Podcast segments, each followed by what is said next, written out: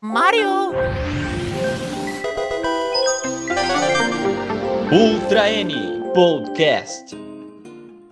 E aí, comunidade nintendista, seja bem-vindo a mais um Ultra N Podcast.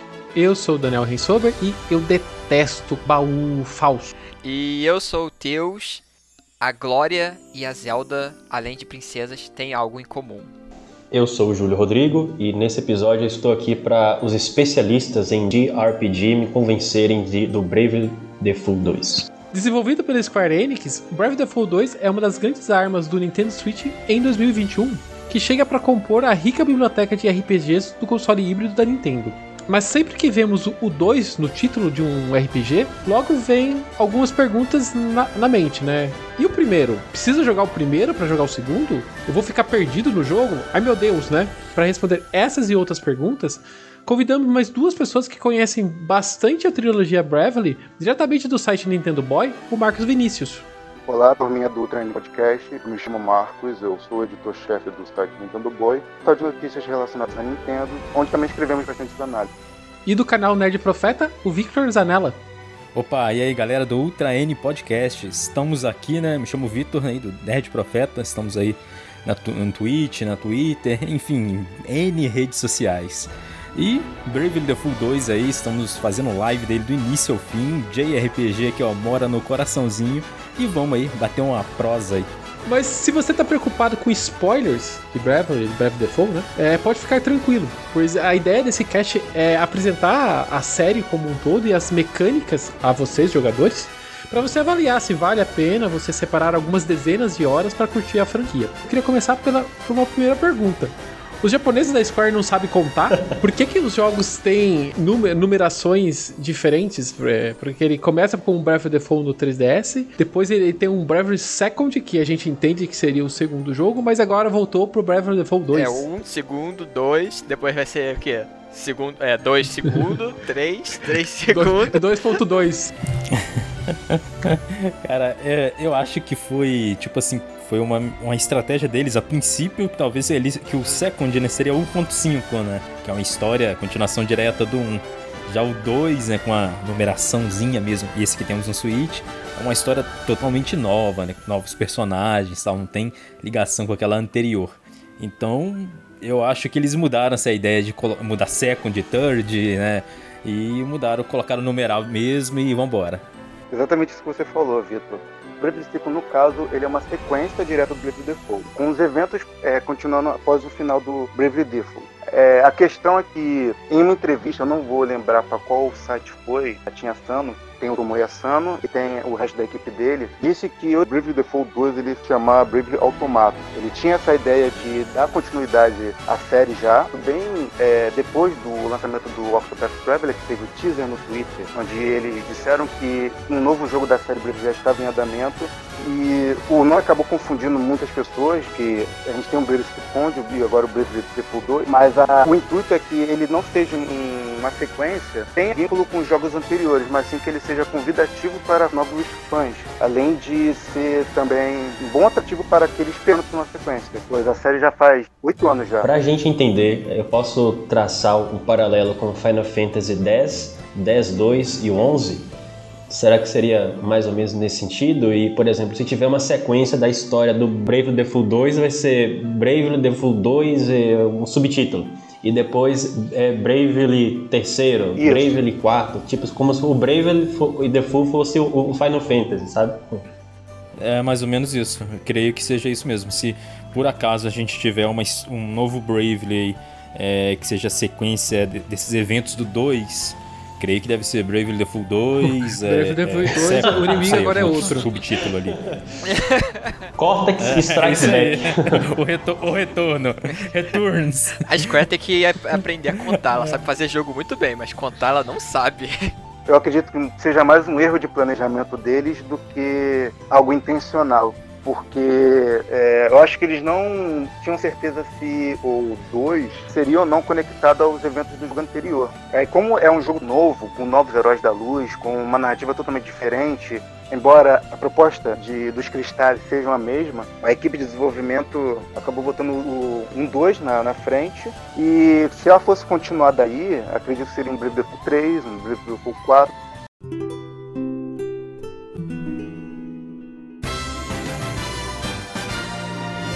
Mas antes mesmo de falarmos do primeiro Bravely, precisamos voltar um pouquinho na timeline, pois o passado da série nasce, na verdade, de uma perna de outra grande franquia da Square. Sim, estamos falando de Final Fantasy. Depois da equipe de desenvolvimento da Square e da Matrix desenvolverem os remakes de Final Fantasy 3 e 4 para o Nintendo DS, eles tiveram a ideia de fazer um novo RPG tradicional, baseado nos remakes, mas com uma tecnologia atual. E esse jogo foi. Não, não foi Breath of the Fall, foi Final Fantasy IV Heroes of Light, que é considerado uma das várias pérolas subestimadas do Nintendo DS. Após o lançamento de For Heroes of Light em 2009 no Japão e 2010 aqui no Ocidente, a equipe de desenvolvimento teve a ideia de fazer uma sequência para esse jogo.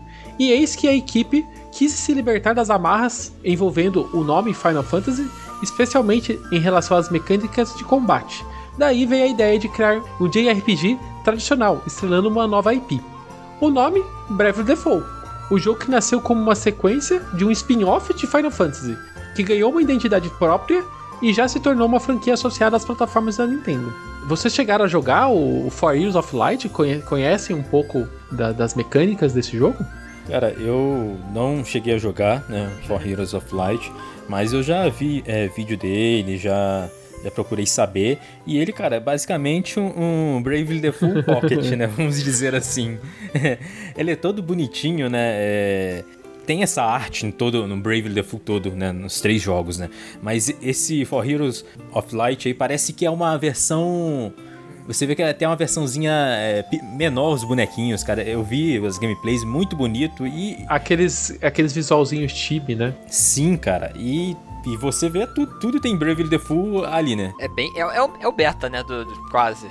Depois no futuro, um Bravely. Vamos dizer que ele é como se fosse o Wii U e o Switch é o Bravely Default. É interessante a similaridade com o The Four Heroes of Light com a série Brave, porque isso faz tudo parte do Team Asano que é uma equipe de desenvolvedores que eles não têm um estúdio formado, eles acabam trabalhando sob encomenda. Eles trabalharam por muito tempo com a Matrix. Se eu não me engano, a Team Ação já está com a Square Enix desde, os, desde o início dos anos 2000. Acho que o maior jogo que o Asano foi o Final Fantasy XII, pro PlayStation 2. Mas você pega os outros jogos que ele trabalhou, o Daniel já falou, os remakes do Final Fantasy 3 e 4 para Nintendo DS, a série Bravely, inclusive, e o, o, tem o jogo mobile, o The War of Lion, o jogo tático do Final Fantasy, e o jogo do Chocobo. Ah, então eles só pegavam, é, só faziam spin-offs e, e o remake. O Octopath Traveler, ele chegou a trabalhar, ou Marcos? Sim, ele trabalhou no time da Aquarius para fazer o Octopath Traveler. Mas você vê que o sistema de Brave Default... Tá ali no Octopath, né? É. É, tem também, ele também, o Octopath ele acaba adotando estilo de essa mecânica de batalha. Sim, lá é o adotado o nome acho que é Boost, né, se eu não me engano. Mas vamos lá, isso. gente, antes da gente entrar na questão do, do, da forma da batalha, eu acho que é isso que é importante a gente explicar para quem ainda não conhece. Esse é o diferencial do Breath of the Fall que faz ele ser diferente dos outros jogos, né? Então, assim, entrando para explicar para quem não conhece, o que, que é o Bravely e o que, que é o Default? Bravely e o Default são, são mecânicas dentro da de batalha do jogo. Todos os três jogos são assim, muda leves coisas, tipo no layout, que o, o, a mudança entre o Brave Default e o, e o Brave Second, para que pudesse aproveitar mais do hardware de cada console em que o jogo está. Mas o, como funciona? O Brave você pode usar para acionar múltiplas ações ao Você pode é, usar até, até quatro vezes o Brave, depois disso eu estiver errado, para você poder atacar ou utilizar itens para dar suporte aos personagens. O default ele funciona como uma defesa. Você perde um turno, mas em compensação você ganha um Brave Point. Você usa os Brave Points nas ações que você vai fazer. Ele deixa é, o, o, estilo de RPG de turno ele é muito parado e a mecânica de Brave Default ele dá um dinamismo maior dá, na dá um certo ritmo, né? É, é como se fosse assim, um jogo de turno, basicamente, é um, como se fosse um Pokémon, né? Você dá. Faz, faz um movimento, o inimigo faz outro movimento. Essa, essa mecânica do Brave Default, ele acaba permitindo você antecipar esses turnos, então em vez de você dar apenas um golpe, você pode antecipar e dar uma sequência de golpes. E conforme a batalha vai, vai passando ali, essa sequência de golpes é, que você antecipou, você claramente não pode usar no próximo turno. Então, por exemplo, você começa e você já quer usar essa sequência de. Quer antecipar esses turnos. Você consegue antecipar e, usar o poder. Só que o que acontece nos próximos turnos, se o inimigo per permanecer na batalha, né? É, você não vai, não vai jogar e quem vai jogar vai ser o inimigo. Cara, mas eu vou falar sobre a mecânica aí. Marcos deu uma explicação muito boa nisso.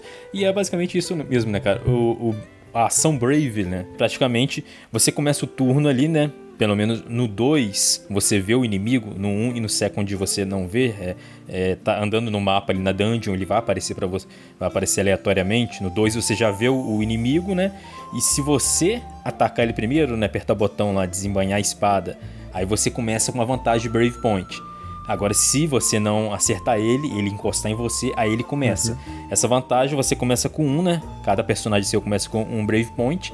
O que, que o, o Brave Point faz? É isso aí que o Marcos explicou, né? Você, você pode defender, que é o default.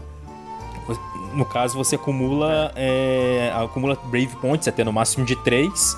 Aí você vai ter três ações extras e mais uma que você tem a sua ação padrão. No caso, você vai ter quatro ações extras, né? quatro ataques ou quatro magias, quatro habilidades, enfim. É, só que aí tem um porém. Cada vez que você gastar, vai diminuindo, né? Usou um, de três é para dois, tal. Quando isso se torna negativo, no próximo turno daquele personagem seu, você não vai fazer nada. Vai passar sozinho, você vai ficar exposto. Né? Ele só vai voltar, você só vai voltar a agir com ele quando o seu BP tiver zero, o Brave Point tiver zero, né? Então é muito é muito estratégico essas, as batalhas do Bravely Default da franquia em si, porque isso não é só os seus personagens que tem, qualquer inimigo tem também essa, essa mecânica. Então você pode sofrer com um simples Goblin te causando quatro ações repetitivas e derrubar seu grupo. É, um, é, uma coisa bem, bem dinâmica, que deixa o combate bem dinâmico mesmo, né? Tem algumas diferençazinhas entre os três títulos. É, no 1 e no Second tem a questão de duas armas. Você vê ali, o, do, o gasta um BP, ele vai lá, vai atacar, ele bate com as duas armas. Né? No 2 já não tem isso. Porém, tem a mecânica de sobrecarga, negócio de peso. Você tem que se atentar com isso. Algumas diferençazinhas pequenas, né? Mas no geral, é, o Bravely Default é essa mecânica aí mesmo. Eu, eu, eu, gostei muito quando eu fui jogar. Eu entendia mais ou menos como é que era o esquema de Brave Default. Só que eu, eu não sabia que você botava em default, o personagem entrava no modo de defesa. Aí, sei lá, tomava menos dano, essas coisas. Eu pensava que era só uma ação. Eu tipo, apertava e ele, sei lá, recarregava uma barra de, de, de especial, que seria o do Bravely. Eu achei isso muito interessante. E essa ideia, tipo, não é só você que tem. O inimigo também pode sair descarregando os golpes. Já teve vezes de eu morrer porque Sim. o inimigo descarregou tudo. Tipo, eu, ah, ele tá com zero BP. Eu tô tranquilo, eu posso ficar batendo aqui. E ele vai ficar batendo. Depois ele foi lá e descarregou tudo. Tipo, usou tudo que ele tinha, ele ficou negativo, mas levou todos os meus personagens. Aí isso vale para mim e vale para ele também. Nos casos, sei lá, o inimigo tá com pouco HP. Eu posso descarregar tudo aqui e mandar ataque para acabar a luta.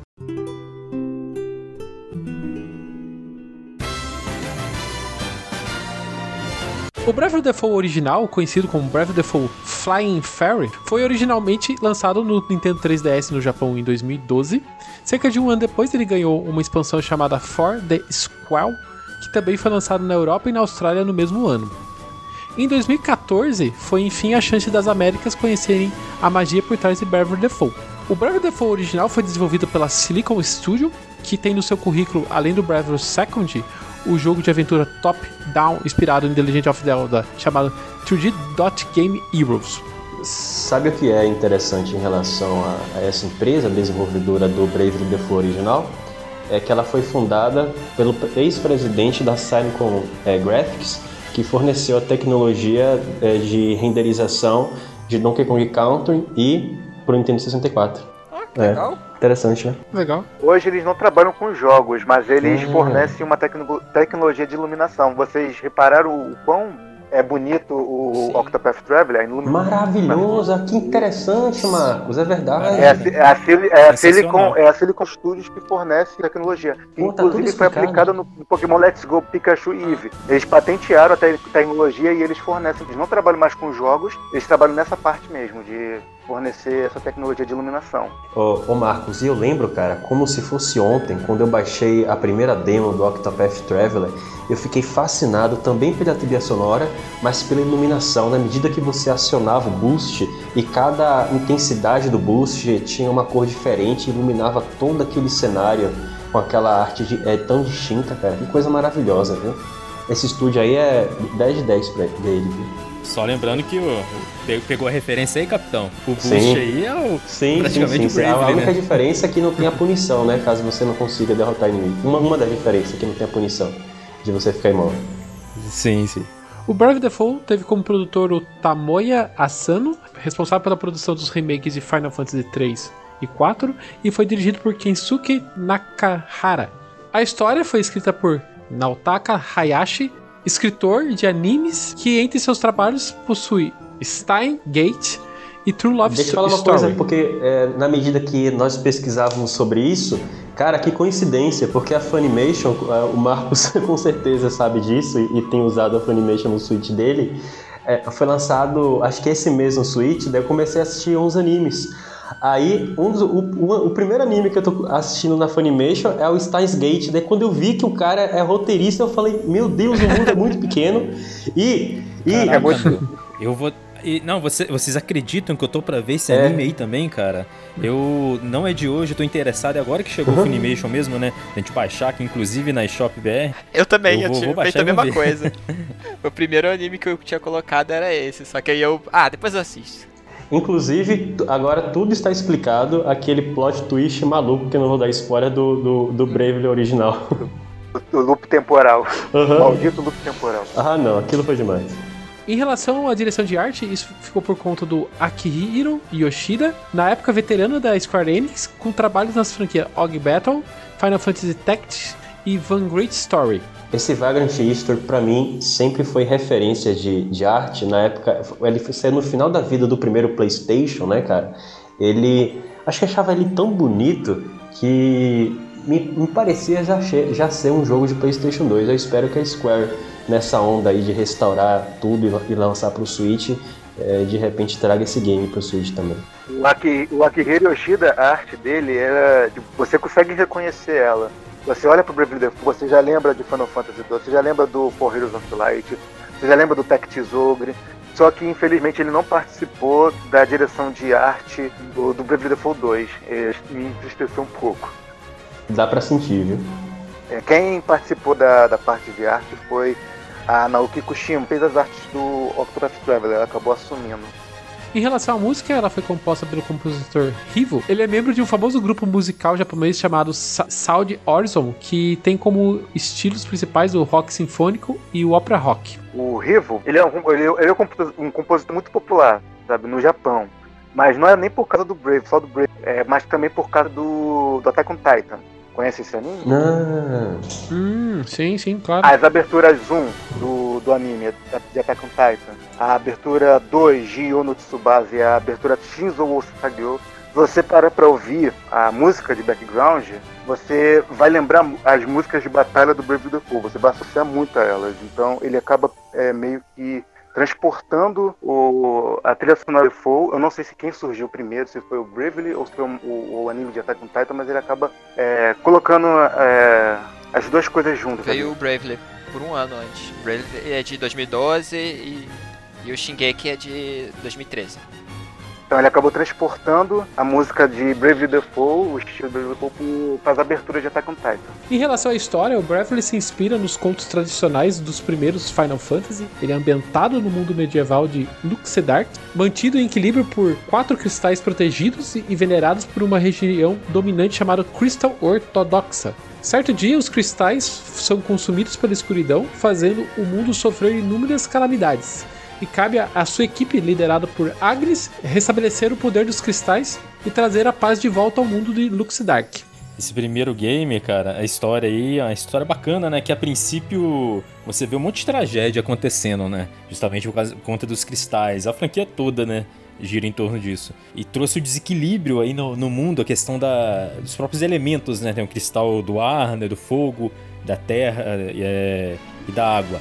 E no caso, te, teve esses desequilíbrios aí do, dos elementos. A gente vê isso no início, já no início, é, essa Agnes, né? Da parte numa busca, né? Meio que fugindo da onde ela estava. O, protagonista aí, no caso é o Cheese, um, é um carinha comum que vê a sua terra natal ser meio que consumida por causa de eventos, de consequências desse desequilíbrio dos cristais. A, a, princípio parece ser uma historinha, ah, nossa, é uma historinha meio clichê, né, medieval, mas não é não, uma história muito bacana, você vai se aprofundando, tem umas reviravoltas e, cara, é sensacional. Eles começam no clichê, uma coisa simples, para depois ir criando mais coisas e reviravoltas e ficar grandioso, né? Isso, Isso que é legal a, a história de Brave Default ela engana muito pela sinopse. Parece bem clichê, bem coisa de anime de fantasia medieval mesmo. Mas a gente, você jogando, você vê que o como se expande bem como ela fica mais rica, desenvolve os personagens e acaba com um, um final melhor para as coisas. Isso é muito Final Fantasy, os jogos de Final Fantasy mais antigos, é porque o jogo Bravely Default, a série Bravely, ela é muito de resgatar as raízes do JRP, dos JRPG dos anos 90, início dos anos 2000. O, eu gosto de ver o Tomoya Sano, um cara que ele, ele, ele viu que a Square estava levando o gênero de RPG, ele estava expandindo. Você vê com os jogos recentes de Final Fantasy, eles não seguem mais aquele estilo mais tradicional. Eles estão mais action hoje em dia, né? É, eles estão mais ocidental, é, o né? ele é muito conservador. É. Ele é muito conservador no, no, dentro do gênero de RPG. Então, a série Bravely, ela serve muito para resgatar isso. O legado de Final Fantasy, ele é muito inspirado nisso tanto na história, tanto nas mecânicas, inclusive nos sistemas do jogo, como o Job System, que ele é muito baseado no Job System do Final Fantasy V, e também foi melhorado a partir da prequel do Final Fantasy IV Heroes of Light, no caso é o Crawl System que eles usam. Pô, Nintendo, você tem que contratar o Asano logo, hein? Mas eh, eu vou fazer uma pergunta aqui pro, pra galera aqui, né? Que, que jogou mais a fundo assim um, né? Esse primeiro Bravely que a gente tá falando brevemente dessa história. Vocês fizeram. Não sei se vocês pegaram uma referência, fizeram um comparativo entre a Agnes e a, e a nossa Zelda de Breath of the Wild? Elas têm referência? Tem.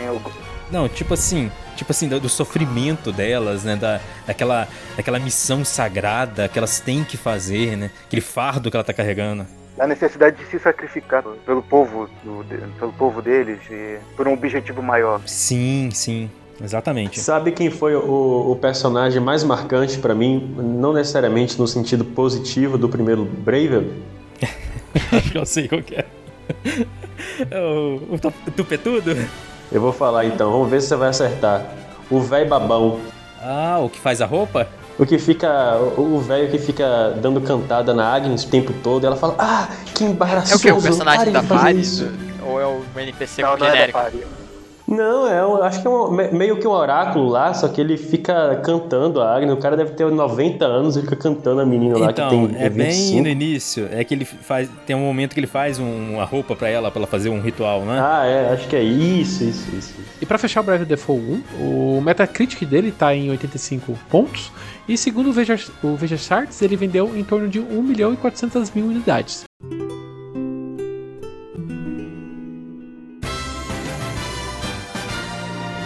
Bravely Second End Layer foi lançado em abril de 2015 no Japão e em 2016 na América do Norte e na Europa.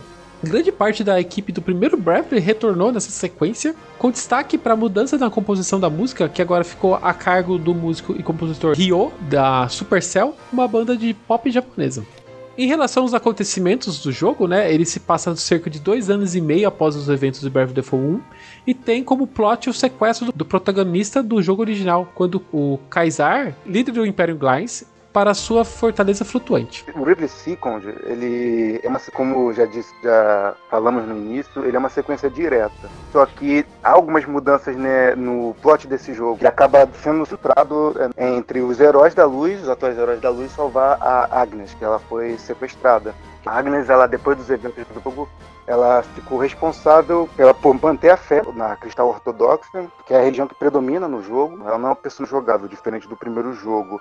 E dessa vez, é, no lugar dela e do outro protagonista, que é o Ringabel, entra o Yu, ele faz parte de uma equipe de três cavaleiros, e a Magnolia. São esses dois personagens que acabam entrando. Aí mantém o Tias e a Edia, que são personagens retornantes do primeiro jogo. Nessa parte, Marcos, eu me lembro de Golden Sun 1 e o 2, né? Que é, o 2 é, é sequência direta também dos eventos do 1. E ali no 2 você meio que tem uma, uma mescla assim, né? Do, dos heróis do primeiro com o segundo. Não sei se você jogou, você deve pegar pegou essa referência também. Eu não cheguei a jogar o. Pulei direto pro, pro Golden Sun 3 do DS. Eu joguei um pouco no GBA. Eu acho que eu lembro um pouco, é, porque no primeiro jogo tem a par, aí no segundo troca alguns personagens. A Agnes, que era a protagonista do primeiro jogo, que ela era a responsável tal, do vento, é, ela serve como o guia da party. No primeiro jogo é a Aire, a fadinha, no Second é a Agnes. Ela não é jogável no, no Brave inteiro, ela acaba entrando no lugar da Aire. Mas aqui é como assim? Tipo uma navio do Zelda, que ela vai tipo falando pra você ir, ou é ela tá em um lugar e te dá uma missão, tipo, ah, vá pra aquela cidade? Isso, ela tá em um lugar, tá presa e vai te dando. Ela tá sequestrada, né? Cada mas ela consegue mesmo, se ela tá comunicar com, com, os heróis. E os Pedacinho heróis, do cristal. É. E os heróis estão indo atrás dela. Ah, legal, legal. É isso aí. Acho que o Second, cara, me lembrou essa, essa pegada do Golden Sun, essa mescla dos personagens aí, que você. A metade da, do, do, grupo são personagens inéditos, a outra metade é heróis ali do primeiro, da primeira história. Isso é bacana, né? E você vê também, eu não sei se vocês repararam, o dublador, pelo menos o americano, é o mesmo ele do Cheese com, com esse protagonista do Second? Você sabe disso, ô, ô Marcos? Ah, meu amigo, eu só jogo japonês, eu só jogo com a voz original. Me perdoa. Porque me pareceu muito igual a voz dos caras. eu meu. sei como é que é. Enfim, esse Second aí, ele mantém o mesmo esquema, basicamente, do 1, que você não. A gente vai falar isso mais um pouco no 2, né? É a questão das, das magias, cara. Cara, isso me irritou muito. Isso aí pegou uma vibe toda dos RPGs. É, clássicos mesmo, né, japoneses. Você sobe o nível do personagem, você não vai ganhar magia nova. Magia você compra pra aprender. Ah, então você tem tipo uma árvore de talentos que você tem que escolher qual magia. Ou é, chegou, sei lá, nível 5, ó, você tá com magia de fogo. Aí você, você escolhe se você quer aumentar o fogo ou vai querer de, de água. Não. É, você vai na loja, eles vendem na lojinha. Você vende cidade. na lojinha, na eles loja? vendem os, os níveis. É, eles vendem os É. níveis que você pode usar na batalha. Caramba! É, mano, o dinheiro é, é essencial nesse, nos Bravely do 3DS, cara. Mas aí, a magia é consumível? Ou você compra e, e só gasta o MP?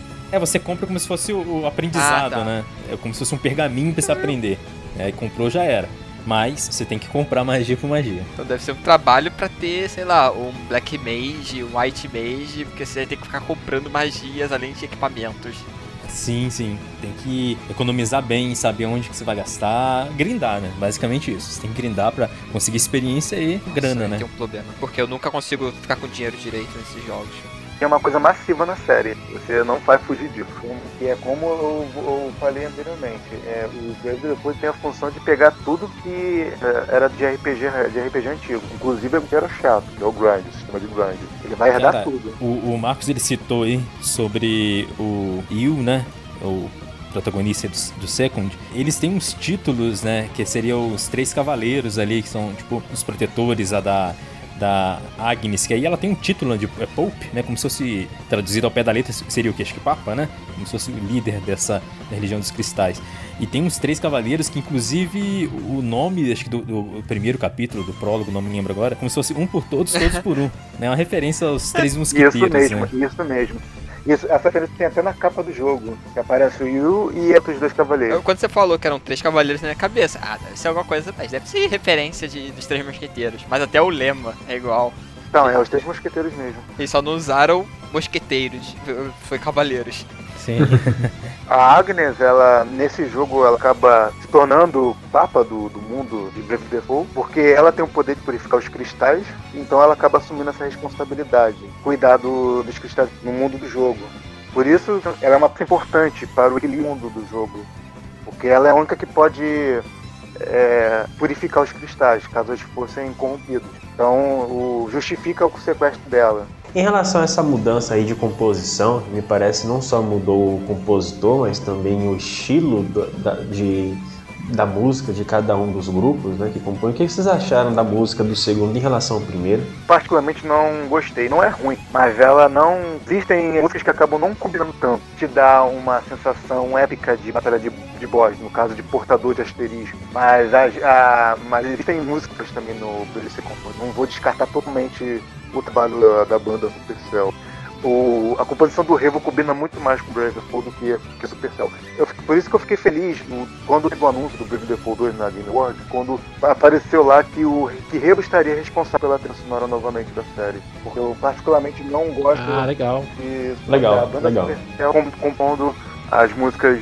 Em relação a Metacritic, o Bravely Second ficou com 81 pontos e o jogo vendeu em torno de 700 mil unidades.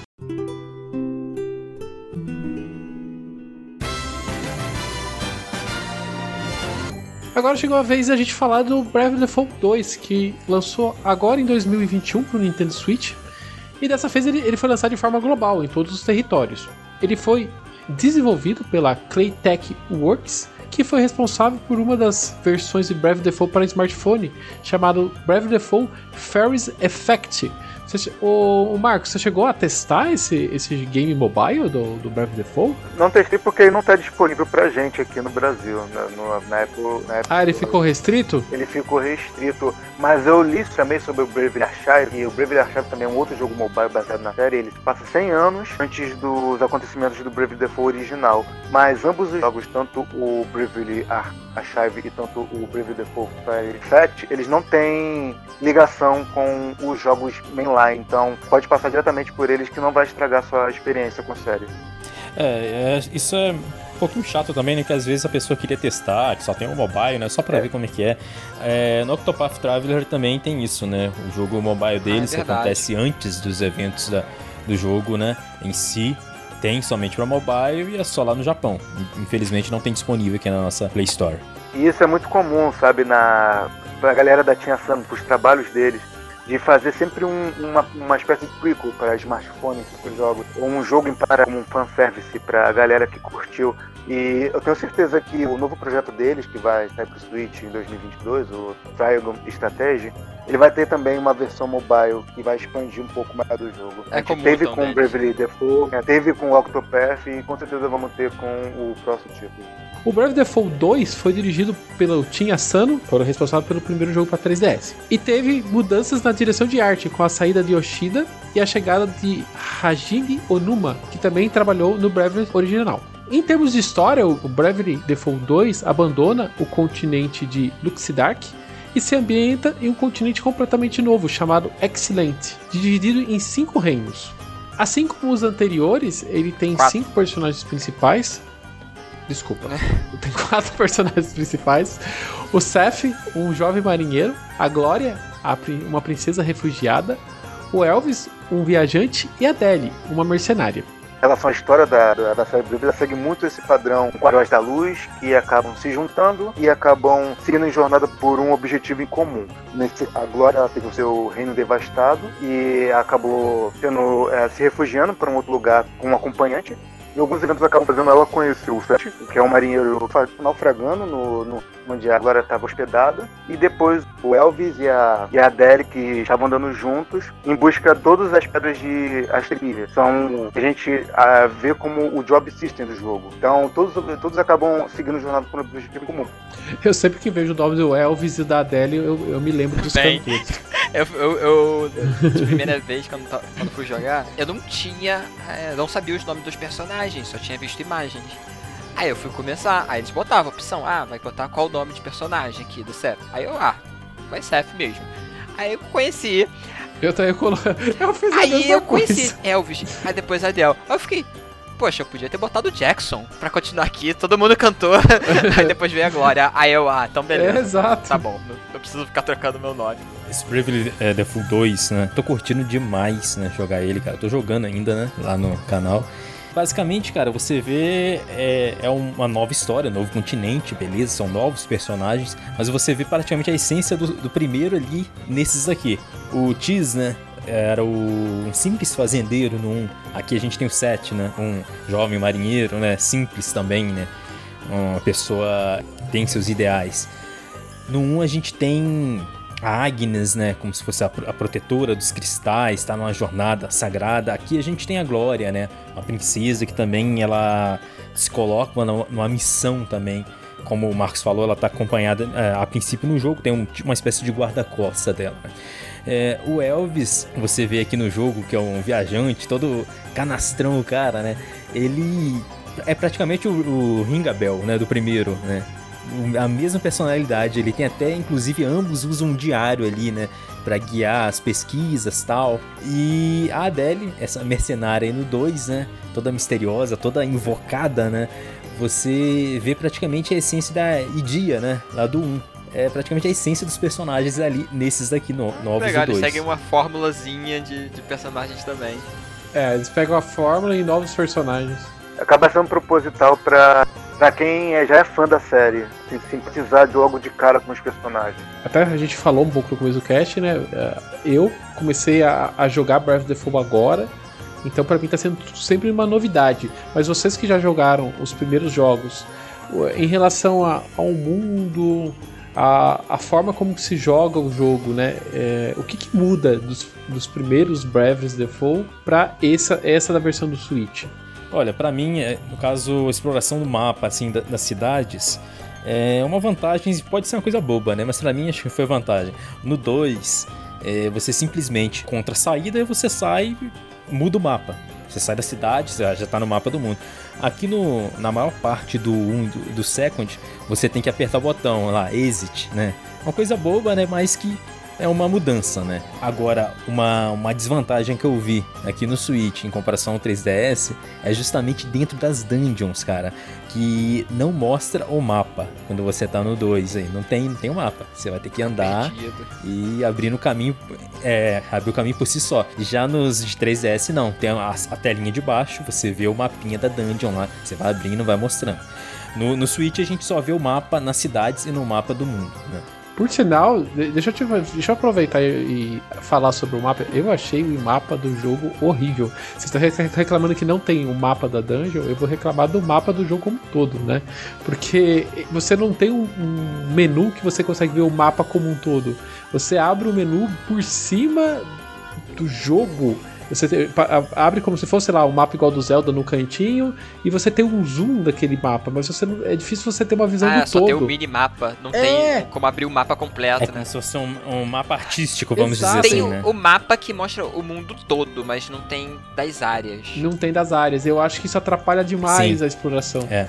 O, o, dentro da dungeon eu, eu não tinha percebido. Eu, eu realmente eu não, eu não procurei usar mapa dentro da dungeon, mas é, parando pra pensar, não, não tem. Não tem. Você aperta R3, Mas né? fica a dúvida não se aparece. isso é proposital ou não, né, a equipe de desenvolvimento, porque o, o É, Bravely, pode o se, se você jogou o Brave Fall, você vê que caso, eles, jogam- eles jogam muito no seguro, eles não mudam coisa a ponto de você olhar e, e dizer, nossa, isso foi interessante, a gente nós temos o ato de crinar a grama para poder, pra poder adquirir os itens, o dinheiro. E nós temos o- os monstros agora são visíveis no Overworld. Você pode, você pode atacar por trás e ter vantagem durante a batalha, como o Vitor disse. bem- Adeus, bem lá batalhas aleatórias. Isso. E você tem é, alguns algumas adições de games, que é o que é o minigame de cartas do jogo, e tem umas adições é, e mudanças na mecânica de batalha. Eu quero destacar o Job System. E eles foi uma coisa boa que fizeram. O Job System antigo, você só podia escolher um job, podia mudar de job e pegar emprestado é, é, magias e, e golpes habilidades e colocar lá, fazer uma, um- uma mescla. Então, nesse novo, eles adicionaram o subjob, o subjob. Foi a melhor coisa que eles fizeram, porque Sim, cara. Que você consegue. foi você sensacional isso, tem 20 cara. jobs, se não me engano, disponíveis para você usar em qualquer personagem. E você consegue mesclar cada job e montar uma estratégia.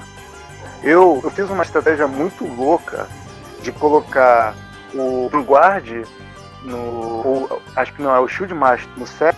Ele tem uma, essa classe de habilidade interessante, onde todos os, meus membros da party com sangue baixo, o mínimo possível do sangue, o Seth ele entra à frente de todo tipo de.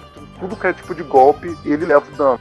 Ele tanca muito dano, tanca muito dano. E quando ele tá em, tá em default, ele não leva dano de status, ele não leva. não fica com status negativos.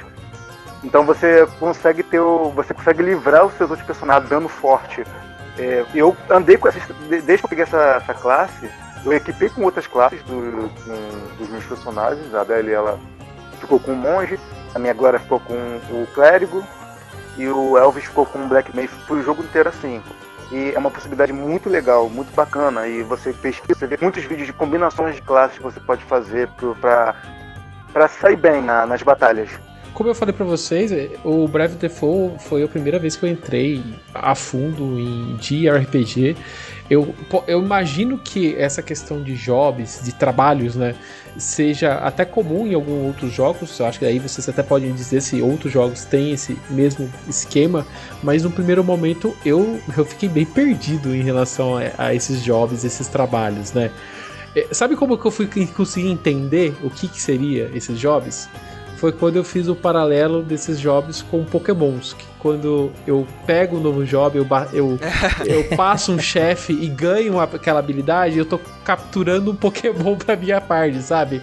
Foi aí que eu consegui entender um pouco da mecânica, sabe? Tipo assim, é, aqui, lógico você não é, não é Pokémon, claramente, né? Mas da mesma forma que quando você pega um Pokémon, você tem que treinar aquele Pokémon para ele ganhar habilidades e ataques, a mesma coisa você tem que fazer com esses jobs no Breath of the Fall. Você pega uma habilidade, sei lá, de, de, de, magia ou de cura, não adianta nada. Você tem que pegar aquela habilidade, tem que grindar, ou seja, tem que lutar contra os inimigos, ganhar né, pontos de experiência. E conforme você vai ganhando nível, esses trabalhos eles evoluem, eles ganham a, habilidades, eles ganham é, novos golpes. Até habilidade. habilidade é uma coisa adicional até ainda, né, o, o, o Victor? É, cara, eu acho. Assim, eu não me assustei, né? Porque eu tive é, jogabilidade com outros games que te, tem essa mecânica e tal. Inclusive a própria série Final Fantasy, você vê Final Fantasy Tactics, tem isso, né? É, esses dias até comentei lá que tem uma série que eu lembro bem na hora, na, de cabeça. Eu tô num determinado. Eu tava num determinado capítulo no game, né? No Bravely Default 2, e eu peguei uma classe, né? que era exatamente uma classe que me, me, veio na mente lá do Final Fantasy Tactics, cara. Até o, golpe você vê ali e tal, o personagem fazia o mesmo movimento, muito bacana. E isso também vem, é, foi bem assim prático para mim porque é, isso me lembra das classes de jogos de RPG Sim. de mesa, né? Dungeons Dragons, ah, tem a classe de guerreiro, é basicamente isso. O job é a classe. A diferença é que aqui no Bravely Default, na, na história, é, você pega essas classes com, com as pessoas que você derrota tal, né? Ou de outra forma, né? E elas te entregam tipo uma, uma esferazinha, um, um cristalzinho que aqui eles chamam de asterisco, asterisco né? que ali tá como se fosse é, como se fosse todas as informações que você tem ali para crescer naquela nas novas habilidades, esse job, né? E, e, é muito bom, dá para te abre um leque enorme de possibilidades. Essa essa, essa questão Ô, que Victor, o Marcos mais falou, uma coisa, né? toda vez que você ganha uma habilidade, eu vou correndo colocar a habilidade em todos os personagens só pra ver eles trocando de roupinha, porque é muito legal. É muito é, show, né? Eu acho que, é, é a, acho que a coisa que eu mais gostei foi ganhar essas habilidades e trocar de roupinha. eu, eu, tenho a, a, experiência de RPG, então eu conhecia a, esse esquema de classes. O que me surpreendeu é de eu poder ficar trocando as classes é, quando eu quiser e fazer essas, fazer essas misturas. Eu achei muito legal isso. É como se, é como se fosse uma multiclasse, né? Classe de prestígio, por exemplo. No, e também não, não tem nenhuma burocracia e... para trocar de classe, sei lá. Você tem que ir pro lugar. Sim, é. Por exemplo, para você pegar uma determinada classe, você te, deveria ter é, nível 5 na classe uhum. X, né? Não tem, status, é bacana, né? Sei lá, pra ser o, fazer um Black Mage, você precisava ter tantos de, de magia, de ataque. Não, não precisa, é, você pode só colocar lá e pronto. É. O job vai distribuir Sim. os stats direitinho pra, pra, com a job que você tá usando. Você não precisa necessariamente. Você tem até é, alguns itens que aumenta o, o, uma categoria dos stats, mas não é regra. Você tem que focar nisso, porque o job ele vai fazer trabalho sozinho para você. É, tem a- essa questão do, do level up também, é, a gente tem que se atentar é, que quando o personagem sobe de nível, né, tem a- o, o nível do personagem, por exemplo, o nível da Adele, né, ela subiu o nível, né, ela vai subir os, os atributos dela, e tem o nível do job, da classe, é diferente, é os pontos diferentes, ponto de experiência e ponto de job, né. E isso é, É, e é por sobe de e é por forma personagem. independente. Então, se você quer que aquele job aumente naquele personagem, você tem que aplicar como primário e ir ganhando as batalhas, né? Sim, exatamente. Então, assim, pra gente, eu acho que a gente pode falar assim, pra você ter sucesso nas batalhas do jogo, você tem que entender bastante o momento de você usar o Bravery e o Default, né? De você, o momento de atacar, o momento de você defender e o momento de você atacar com vários movimentos sequenciais, combados com esses, com essas, com esses jobs, com as habilidades de cada job, somando que você tem o job primário e o secundário, ou seja, você tem duas gamas de movimentos dentro do mesmo personagem. E adiciono, eu ainda adiciono mais um segredo que ainda, de novo, pra mim é tudo um pouco de talvez pra vocês que já estão acostumados não é tão segredo, mas pra mim acaba foi algo que eu tive que aprender jogando Brave Default 2, é a questão da habilidade, que quando você vai ganhando níveis com cada job, ele também vai você vai ganhar vamos dizer assim, uma, uma habilidade a mais pro seu personagem que você pode aplicar naquele personagem, que é ganhar um pouco mais de energia. Pra quem, pra quem conhece já esquemas de RPG, essas habilidades seria mais a habilidade passiva, que são Sim, É, habilidade que estática, você né, não vamos dizer assim. precisa selecionar ela pra ativar. É uma Isso. habilidade Ela já tá ativa, né? É só deixar ela Isso. acionada uma lá no menu. né? É você vê quan- a quantidade de baús que tem na, na área que você tá, já aparece lá o númerozinho, é uma habilidade estática, no caso. A gente não falou do especial dos personagens, cada um tem o seu baseado, Ah, é? baseado Ah, de Nossa, é verdade. mesmo. E de ele verdade. muda conforme a classe. Você precisa ficar 12 golpes no, no inimigo para liberar o especial. E até falando desses especiais, acho que é bom a gente explicar um pouquinho melhor aqui, porque durante o jogo você está atrás do- dos cristais, e, é justamente esses cristais que habilitam esses especiais que o Marcos acabou de comentar, né? Que você a cada 12, movi- é, a cada 12 movimentos você ganha, pode usar esse especial e que cada habilidade, cada job acaba tendo a sua própria, seu próprio, próprio golpe, né, Marcos? Isso. Vai, vai desde um golpe super poderoso ou, ou um- uma habilidade que aumenta o status de toda a party. É, eu fiquei surpreso nisso, porque o primeiro que eu peguei foi pro Seth. Aí ele tava com a classe Vanguard. Aí o poder dele, ele fazia tipo uma espada grandona de- e batia e dava um dano. Aí depois eu ganhei pra. pra Glória. E ela tava de White Mage. Então a habilidade dela foi diferente. Foi pra curar todo mundo todo da, mundo, da né? party. Tipo, recupera todo o HP e se tivesse alguns status negativos, Ela ela, cura curava também. Aí eu. Aí eu achava. Eu... É, caramba, que legal, combinou certinho. Aí depois quando eu troquei a, a classe do, do Seth, a habilidade mudou. Aí eu, ah, então tem que. Cada um. Cada classe tem uma. um um especial diferente. Ah, que legal. Sim, e o interessante é que quando você usa, né, o especial, a, a Aham. música muda, né? Que a musiquinha pra cada personagem tem A música diferente, música muito bacana, né? E enquanto tá rolando aquela música, é o status ali que você buffa o seu grupo ou dá um debuff no inimigo, tá, tá comendo solto ali, né? E esses- essas duas, duas habilidades é que eu tô jogando no, no- em espanhol, gente. Vocês, vocês devem estar jogando em inglês, né? Então os nomes pra mim são diferentes. E as E- pessoas vêm falar comigo do jogo, eu falo assim, ai meu Deus, que nome é esse? ah, tá. A gente fala classe e vocês estão tá pensando, o que vocês estão falando aí? É, agora eu já costumo. É que assim, como eu tô pedindo bastante ajuda na- no Twitter, é, as pessoas vêm me falar, eu já consigo traduzir, né? De ó, isso aqui é isso aqui, né? Mas no começo eu falei assim, eu comecei a me perder também. Então, a classe Vanguard, né, que vocês citaram, é, agora eu nem lembro, eu já É troquei, mas primeiras eu que lembro que, que a habilidade dela era heroísmo. Eu tinha que usar do- 12 vezes habilidades Hum. ali do Isso. heroísmo, né, que é os golpes que, o, que essa classe me dá, aí ficava disponível usar o especial. E você comentou da, da música, é, você passa a grande parte do tempo do Breath of the Fall ou conversando ou batalhando, né? E batalhar é algo que você vai ter que fazer muito, porque o jogo, como o Marcos falou do início, a série já pede-se é, muito grind. E eu e, você, e nesse Brave Default 2 você vai grindar muito, você tem que batalhar muito. O que pode ser cansativo para quem não é tão acostumado. É, eu não sou tão acostumado, num primeiro momento eu me assustei, mas as batalhas são muito dinâmicas, então toda essa, essa árvore de, de e se, e se, né, de opções, de habilidades e golpes, acaba deixando a batalha muito complexa e você tem que estudar muito cada personagem, cada habilidade e evoluir cada personagem para você conseguir se dar bem.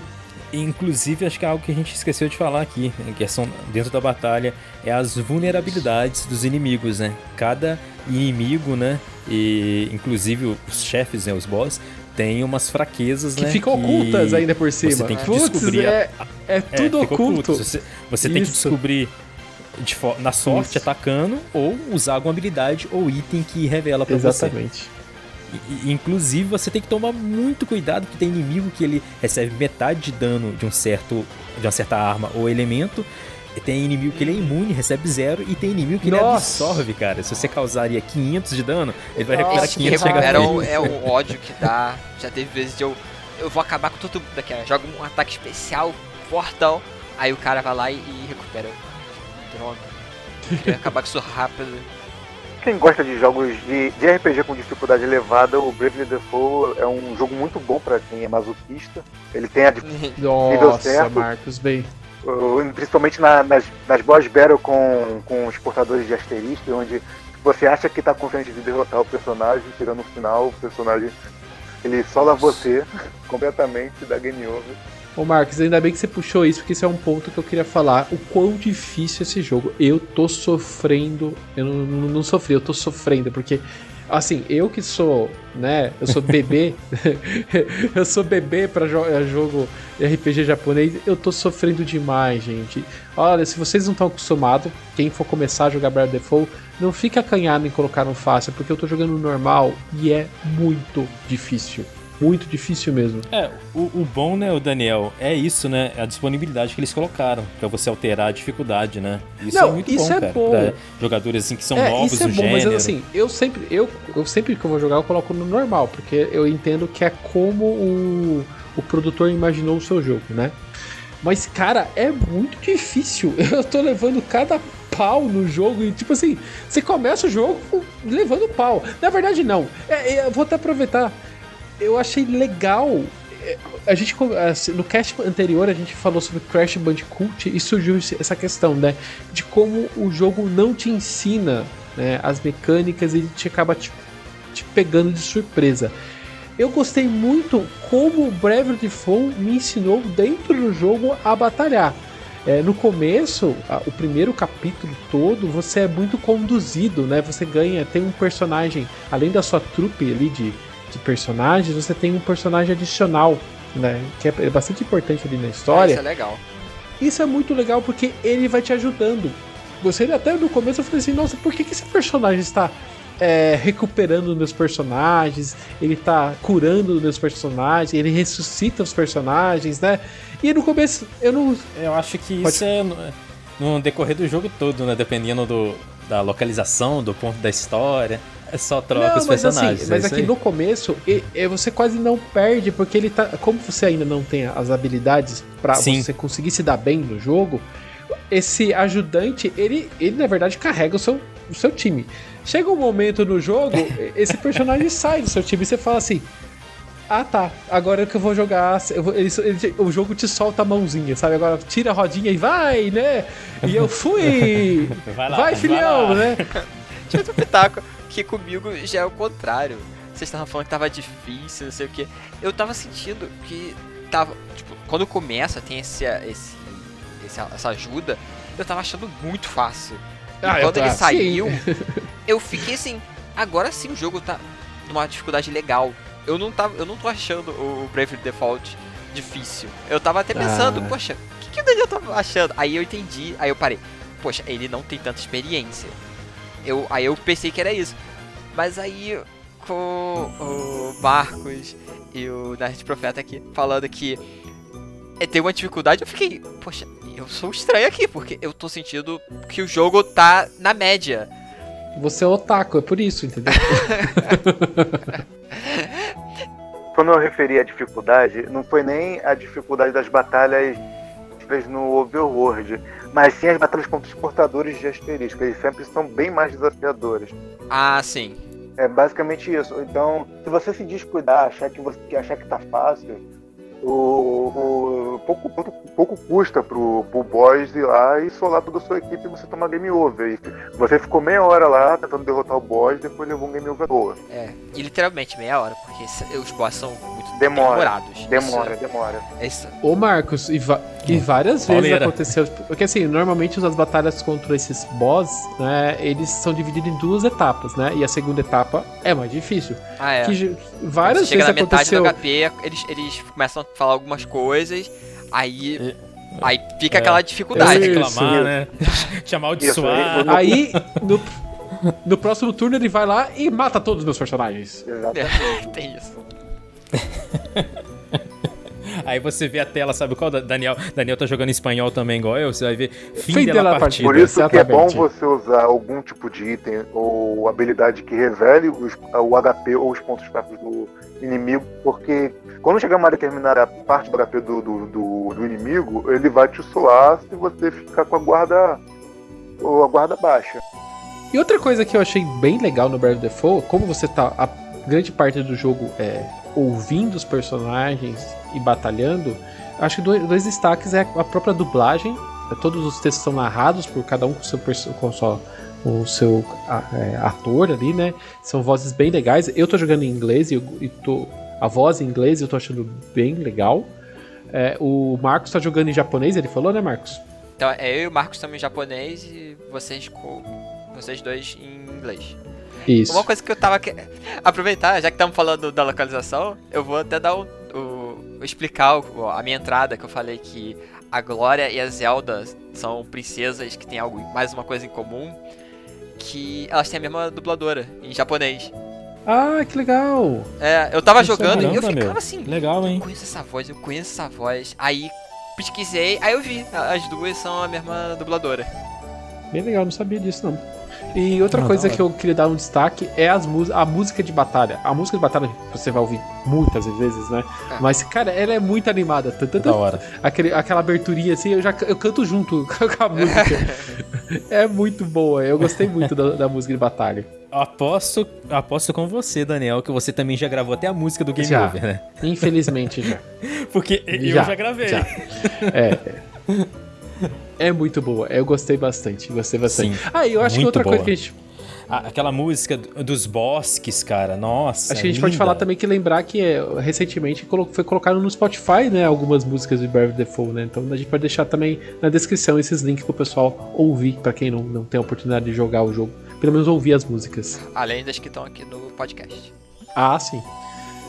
Deixa eu adicionar mais uma, per- uma pergunta é, que eu não entendi muito bem, né? Durante a- o jogo, eu achei um lugar que é, é onde você vê a navegação. Eu não entendi essa parte do que, o que, que eu tô fazendo naquela etapa. É tipo uma, uma historinha paralela de uma navegação. O que, que é aquilo ali?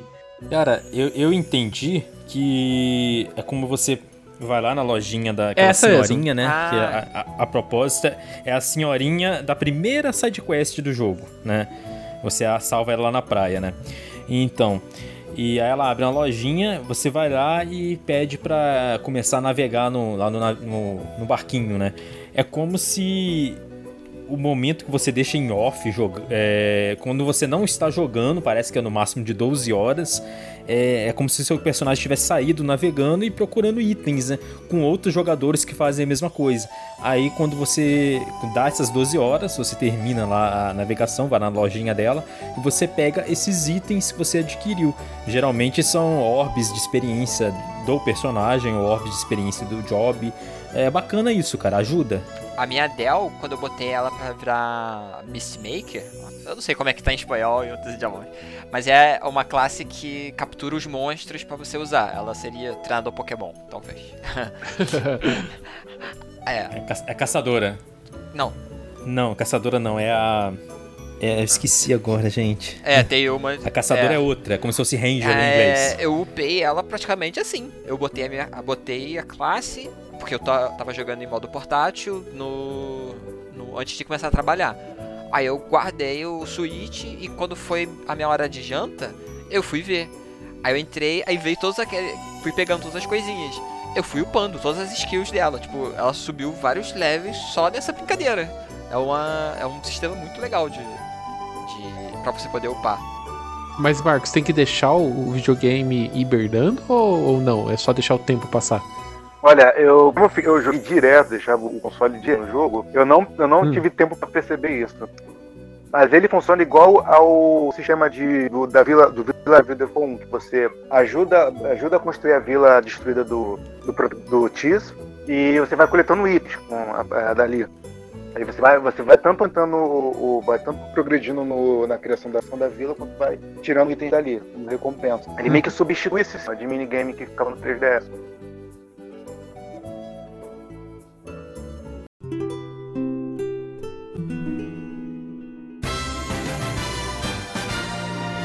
Bravely Default 2 já está disponível para Switch. Pessoal, e para quem que vocês recomendam o jogo, né, o Bravely Default 2, ou mesmo se as pessoas, quem que, para quem vocês recomendam a franquia como um todo? Como vocês podem ter percebido, né? Eu não joguei os, os anteriores, o Brave Default e o Bravely Second. Porém, eu comecei a jogar agora o 2 o, 2 no Switch. Eu não cheguei a terminar, eu gostei bastante, tô gostando muito da, da história, das mecânicas, eu tô adorando. Eu tô... Uma coisa que me faz ganhar em um jogo de RPG é você ter a mecânica de você botar o personagem pra ficar no modo defensivo. Eu adoro essa mecânica. Porque às vezes eu não tenho o que fazer, então eu vou só me defender. E nesse jogo é uma base, é, é, é uma das mecânicas base, né? Você tem que se defender pra depois poder ter mais ataque. Então, nisso eu já adorei. É, o esquema de jobs, de você poder trocar. Eu vou botar uma classe que é focada em magia, depois eu vou botar uma que é mais em ataque, ou que é mais, mais rápida, ou. ah, Não sei, tipo, eu posso fazer umas combinações muito doidas, que no final vai ter, sei lá, o personagem com várias skills diferentes. Eu acho isso muito interessante, tem uma variedade enorme. É, o jogo, eu tô achando ele muito lindo, muito lindo mesmo, quando você entra na cidade. É uma coisa linda. Eu imagino que, sei lá, um. Sei lá, um Final Fantasy VII, que quando lançou no, no PS1. Era. Os personagens eram poligonais, andavam, mas a cidade era. Era um cenário pré-renderizado. Se o mundo continuasse nesse esquema, seria Bravely Default, porque é isso. O, a cidade é pré-renderizada, parece uma pintura muito bonita. Pra quem conhece já algum, já tem uma bagagem já com RPG, essas coisas, já jogou algum Final Fantasy, um jogou qualquer RPG japonês, já vai ter tipo, já vai estar um pezinho à frente, porque você já reconhece um pouco das coisas. Ah, tem as magias. Ah, os jobs são classes. Você só vai ter aquela é, você só vai aprender coisinhas novas assim aqui e ali que são que são coisas desse jogo, como a mecânica Bravely Default. Então, eu recomendo muito esse jogo. Se você gosta de um RPG, de um RPG de turno, um, um JRPG, aquele clássico, clássico, clássico. Estilo aquele da época de Super Nintendo, início da vida do PS1. E esse aí é muito bom. A série Bravely ela é uma ode aos jogos de RPGs das antigas, principalmente Final Fantasy. O- Pega o legado dos jogos de Final Fantasy e é uma coisa que eu gosto muito. O, que a Tinha faz em querer preservar as raízes do, do, do gênero e ao mesmo tempo que tenta implementar algo, algo diferencial para não parecer tão, tão a mesma coisa do que a gente viu no passado.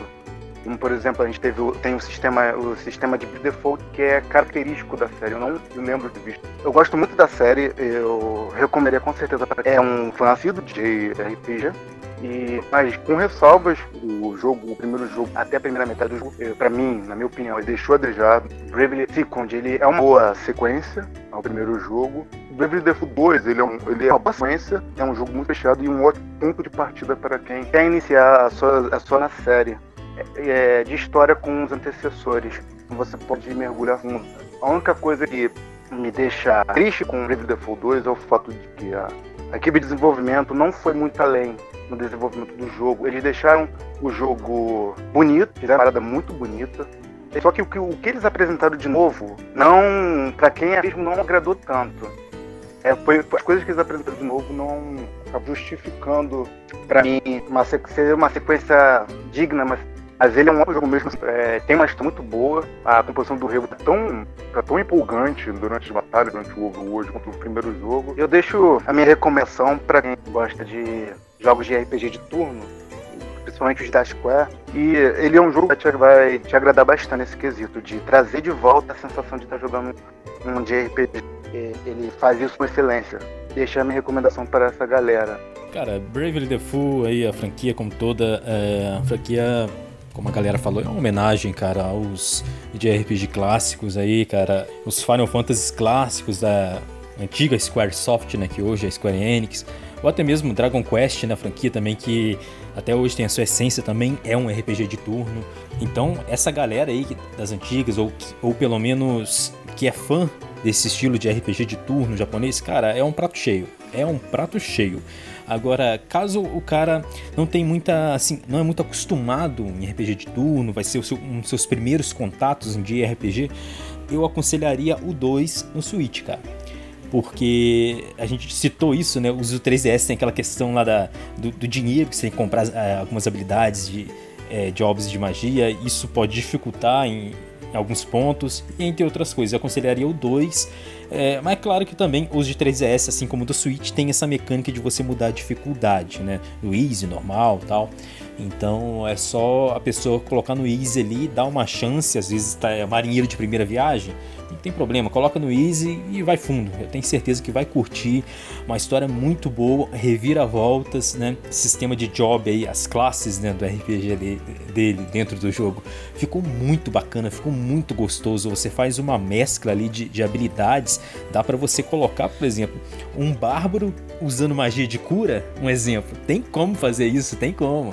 Bravely Default 2 te proporciona isso. As músicas, cara, as músicas sensacionais. É uma música lá, é, nas dungeons de bosque, de uma floresta assim que você entra, aquela música gruda na cabeça e é muito, é muito bonita. É uma música suave que acalma você. É muito boa, cara. Não tem como explicar assim, só você jogando, né? A dublagem tá muito bacana. Eu tô jogando na dublagem é, americana mesmo, tá muito bacana, né? Combinando com os personagens em si. E eu, eu, aconselharia assim, cara. A pessoa às vezes é iniciante no, no RPG, no JRPG, dá uma chance, joga nem que seja no Easy mesmo, não tem problema, né, cara? O que importa é a diversão.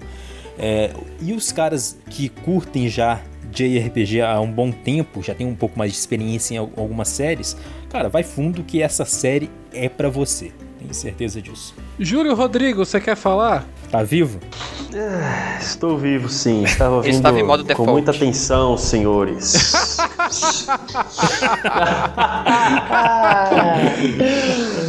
como Teus, dá, um como Teus disse, eu... dá um combo de Brave aí agora nele.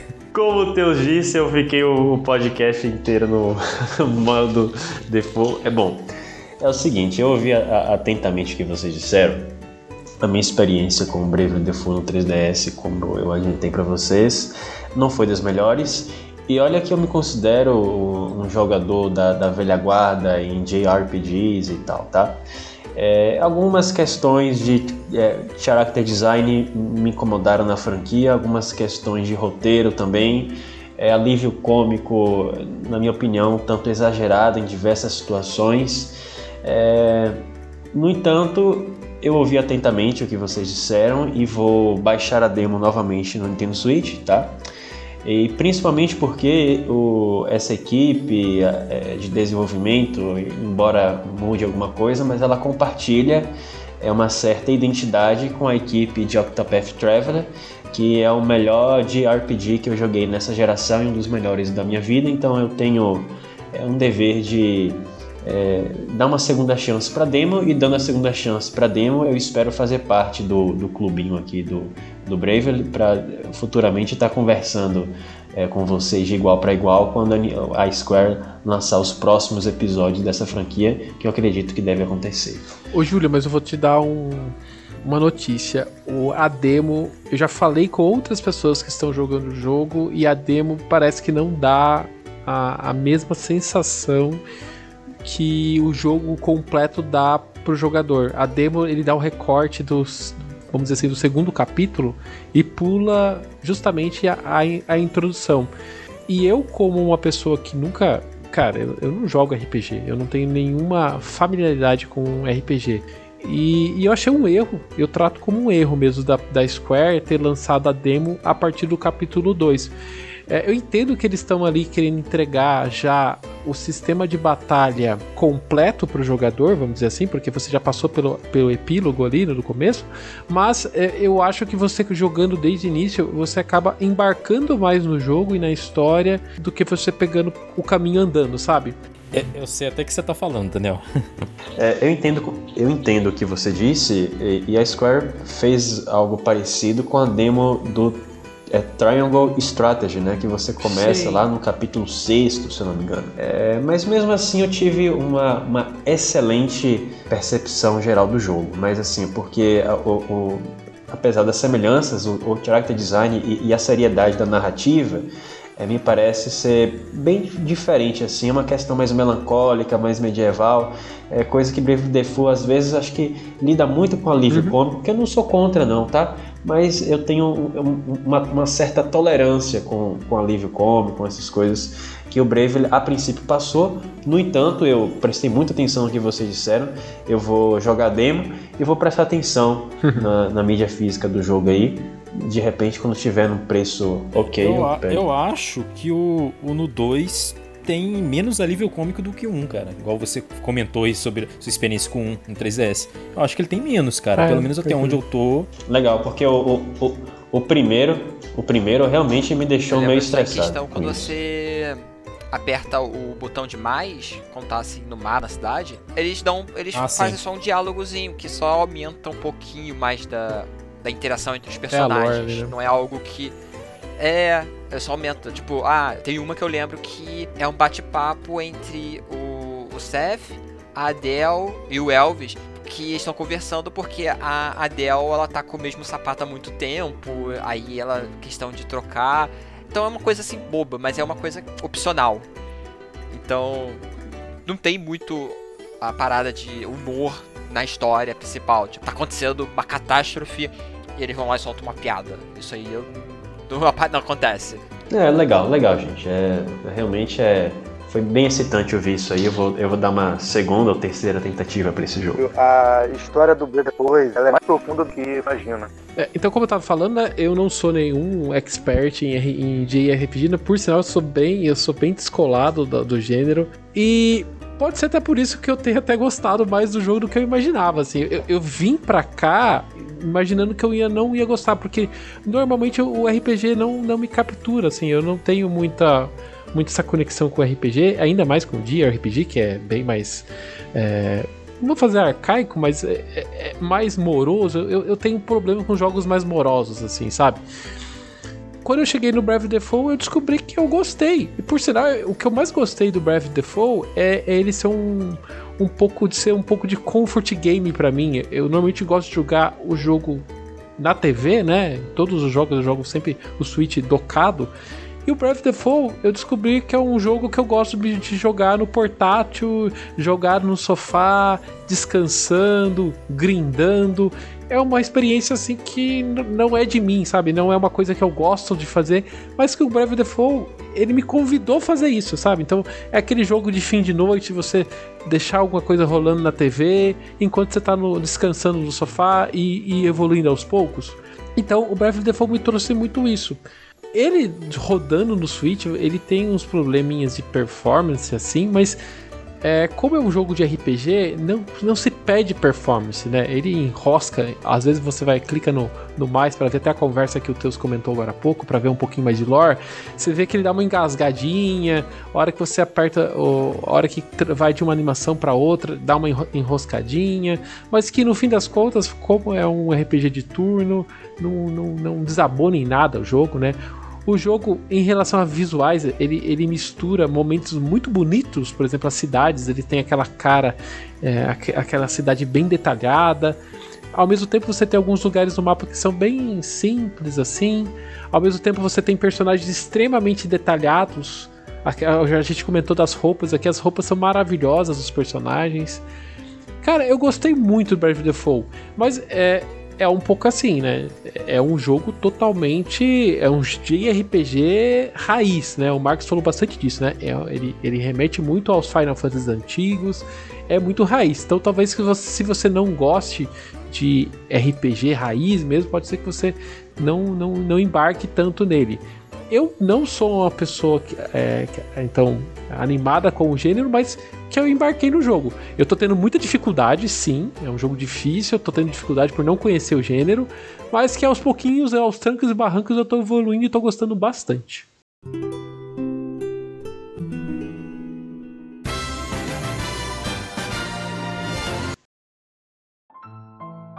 O Ultra Indie Podcast de hoje fica por aqui. Eu queria agradecer o Victor e o Marcos pela, pela conversa e por falar mais a fundo de Breve Default. Marcos, onde que o pessoal pode te encontrar? Então, galera, obrigado pelo convite. Foi uma honra participar aqui do Treine Podcast. Os meninos são maravilhosos. Vocês podem conhecer meu trabalho através do site Nintendo Boy. Então, como eu disse mais cedo, é um site de notícias relacionadas à Nintendo. É, você pode ficar por dentro de todas as novidades lá. E Inclusive, a minha review de Bravely que eu publiquei, é só você pesquisar lá. Você vai ver toda a minha opinião e experiência que eu tive sobre o jogo. A gente vai deixar também o link da análise do Marcos aqui na descrição desse vídeo ou no, na descrição do podcast. Vitor Nerd Profeta, também queria agradecer a sua participação e aonde o pessoal também pode te encontrar. Primeiro quero agradecer a vocês aí também, a galera do Ultra N Podcast, por esse convite, né, cara? Eu sempre digo aí, vocês são referência de podcast da Nintendo aqui no, no Brasil e daqui a pouco do mundo, hein, cara? É prazer enorme, né? Prazer enorme de estar aqui participando, trocando experiência, esse bate-papo com amigos, né, cara? Que para mim foi, foi assim, foi um bate-papo entre amigos falando sobre um gênero que eu mais curto, que é o JRPG, e sobre essa franquia aí maravilhosa disponível nas plataformas Nintendo. É, galera me encontra aí nas redes sociais, tudo como Nerd Profeta, né? Facebook, é, Twitter, né? Que eu sou bem ativo lá. Tem também um canal no YouTube que tem, tem pouca coisa lá. lá tô subindo mais alguns, algumas lives em formato de, é, de vídeo lá. No Instagram também eu tô focando bastante lá no Instagram, Nerd Profeta. E na Twitch, cara, que a gente tá fazendo as lives do Bravely Default 2. A gente tá fazendo a main quest em live. É, e vamos até o final em live, cara. Tamo lá na Twitch, Nerd Profeta. Você também encontra o Ultra N Podcast em todas as redes sociais, é só procurar arroba Podcast, segue lá a gente. E se você também quiser fazer parte de um dos nossos grupos, a gente tem grupo no Discord, tem grupo no Telegram, é só pegar os links que também estão na descrição. Eu sou Daniel Rensober, você também me encontra no Twitter, na arroba Daniel Ren. Eu sou o Teus, e vocês podem me encontrar na arroba Jackson Teus, com underline no final. Eu sou Júlio, tô no Twitter e no Instagram pela arroba X. O Ultra N Podcast fica por aqui. Hoje a gente se vê daqui 15 dias. Até mais. Tchau. Tchau, tchau. Falou. Falou, tchau, tchau. queridos.